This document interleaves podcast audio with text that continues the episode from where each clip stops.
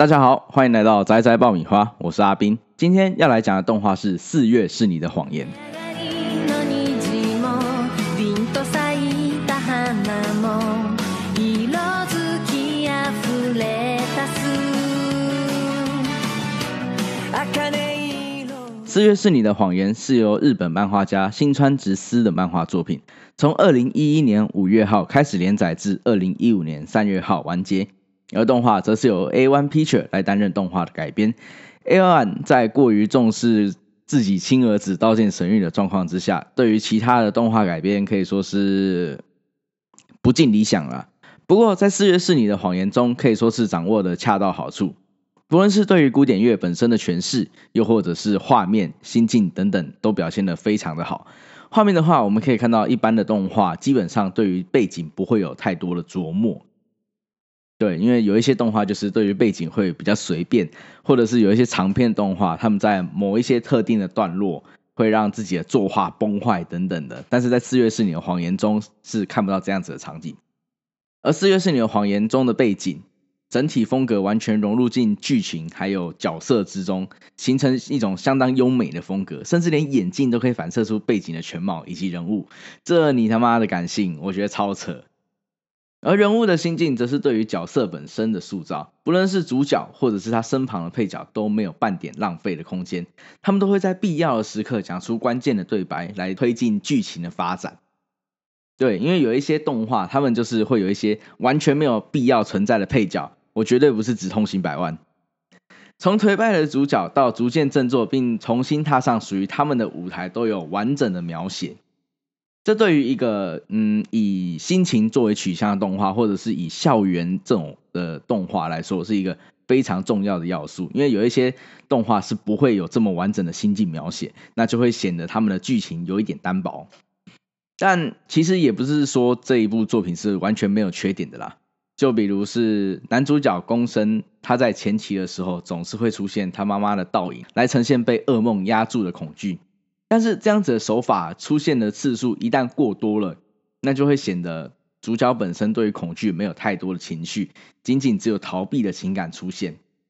而这也就会导致在后来突破心理障碍的时候显得有一点单薄。在这一个部分，确实是还有改进空间的。还有一点则是，虽然我并不讨厌旁白与独白的呈现手法，但是不得不说，有一些超出他们年龄的对话，仍然会让我很出戏。他们在国中三年级啊，讲一些不是那个年纪会讲出来的话，会显得有一点太老成了一些。不过除了这一点之外，大部分的东西我还是能够接受的，毕竟看动画就是要看的爽嘛。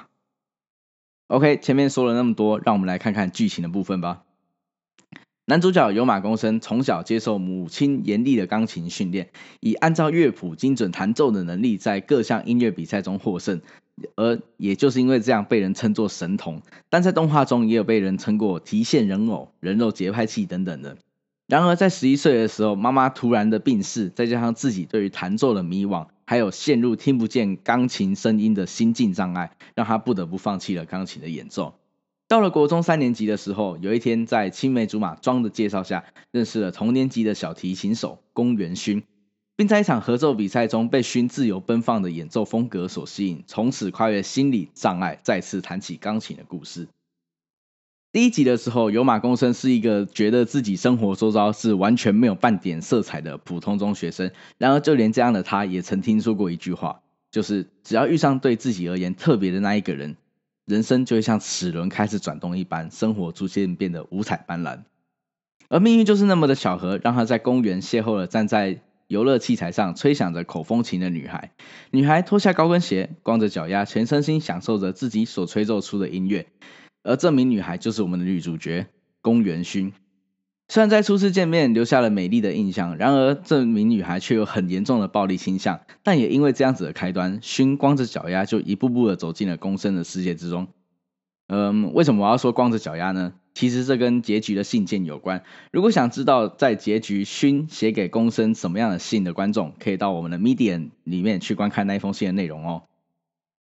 宫生从小时候开始就被当作是天才钢琴家嘛，但是自从妈妈生病之后，宫生的妈妈就总是以非常严厉的姿态来教导宫生，甚至因为家里养的猫曾抓伤了他的手，就把猫给丢掉。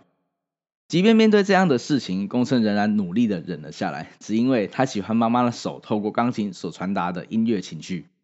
而也许是想再次见到妈妈温柔的笑容，所以他拼了命的练习琴，练到每一个音符都能够完美的按照乐谱来弹奏，而这也就是为什么他会在动画中被称作提线人偶或者是人肉节拍器的主要原因。然而，其实妈妈的寿命已经很有限了。在宫生的一次表演过后，他气得将乐谱丢到宫生的身上，怒骂。也就是在此时，长期被人取笑、讥讽是母亲的提线人偶，或者是人肉节拍器的宫生，终于爆发了情绪。他认为自己弹琴就只是想让妈妈高兴，可是他却从来没有一次对他笑过。在愤怒之下，公生对妈妈说了一句：“像你这种人，还是死了算了。”而命运就是这么的捉弄人，谁知道这句话竟然成为公生对自己妈妈所说的最后一句话，而这也是公生这辈子的最大遗憾，居然以这样子恶毒的诅咒作为诀别。从此，妈妈就像是梦魇一般，只要宫生弹起了钢琴，就会见到妈妈那宛如惩罚或者是诅咒般的声音，将他淹没，让他再也听不到钢琴的声音。而这些年来，宫生也一直认为这就是妈妈对他所。做的惩罚，直到遇到了公园勋，勋对他说了：“你体内有许多的声音，只是你自己还没有发现而已。听不见声音，才能对音乐有更多的想象空间，更能将曲子演奏成自己想要的样子。其实，这也许就是妈妈为公生所留下的最珍贵的礼物。嗯，要把这称作为礼物，我觉得有点说不过去了。勋原本和公生要预定第二次演奏的曲目中。他坚持要演奏克莱斯勒的名曲《爱之杯》，那其实公生原本是排斥的，可是，在勋努力不懈的份上，也就乖乖的练习了这首曲目。其实这首曲也是公生的妈妈最喜欢的一首曲目，这可能也是让公生一开始拒绝练习的原因。到了演奏当天，勋因为生病而没有办法出场，公生只好一个人在舞台上演奏这首充满母亲气味的《爱之杯》，同时也以这段演奏作为与妈妈的正式诀别。这一段心境描写，我觉得算是相当的好，由钢琴所衍生的心理压力，再次由钢琴来去摆脱这样子的压力，这种方式。而整个故事到了这边也开始发生了转折，原本欢乐和谐的情绪逐渐转为悲伤的气氛，并以此一直延续到结局来引爆。其实作品本身并没有太多让人出乎意料的发展，可以说是非常的平铺直叙。但也就是因为这样子的平淡，才会更让人觉得啊，这就是生活周遭有可能遇到事情啊的那种感觉。从二十集开始，勋的病情急转直下，公生也因此一蹶不振，觉得自己好像再也无法弹钢琴了。先是妈妈，接着又是勋，音乐总是带走他最爱的人。然而，勋早就看穿了公生所想的东西，并笑着对他说：“不是还有我在吗？”就是这一句话。成为了公生最大的力量。公生一直找借口说自己一周没有碰琴，手指变得僵硬，不可能弹得好。然而勋的病情甚至已经让他没有办法长时间的站立。可是他为了鼓励公生，仍然以小提琴家的姿态样作拉琴。在雪中的他仍然是那凛然的小提琴家，令人动容。到了演奏会这一天，同时也是勋接受手术的这一天，公生独自一人踏上舞台，坐在钢琴前，低着头。这时，观众席上的庄因为感冒的一个喷嚏而让公生抬起头来，而也就在这个时候，公生才意识到朋友、老师、学生以及观众都在看着他，他并不是自己一个人，能够坐在这里都是这些人所给予他的。他便将自己的体验还有人生全部倾注于这首曲子之中，回应给每一位观众。而公生所弹奏的最后一首曲，则是肖邦的第一号叙事曲。嗯，说实在，我并没有什么音乐方面的素养啦。不过用叙事曲给人的感觉，就像是说一个故事那样子的感觉。人生有起有落，谈到激动事的时候，便是慷慨激昂的快语，像是小大人一般的顽皮。节奏音乐轻，节奏音符轻快的跳跃。而人生也会有遇到令人低落沉重的悲伤，像是诉说痛苦一般低沉而不拖沓的倾诉。就在演奏到中间的时候，共生意识到，好像勋也在身边跟着拉起了小提琴，告诉自己：“我仍然在你的身边。”他以一贯开朗又自信的风格拉着属于勋的小提琴。到此时，共生才真正全身心的融入在这一场演奏之中。随着画面从白天到黄昏晚霞，太阳西落入夜，也是宣告着一结束一切的时刻。而属于公生与勋的两人梦境，也就在此时结束。勋的身影随着光而消散，画面像是他以最后的挣扎拉出最美的旋律，最后的热情与梦想也释放殆尽。此时，公生的乐曲像是阻止、诉说、恳求着，却仍然无力回天。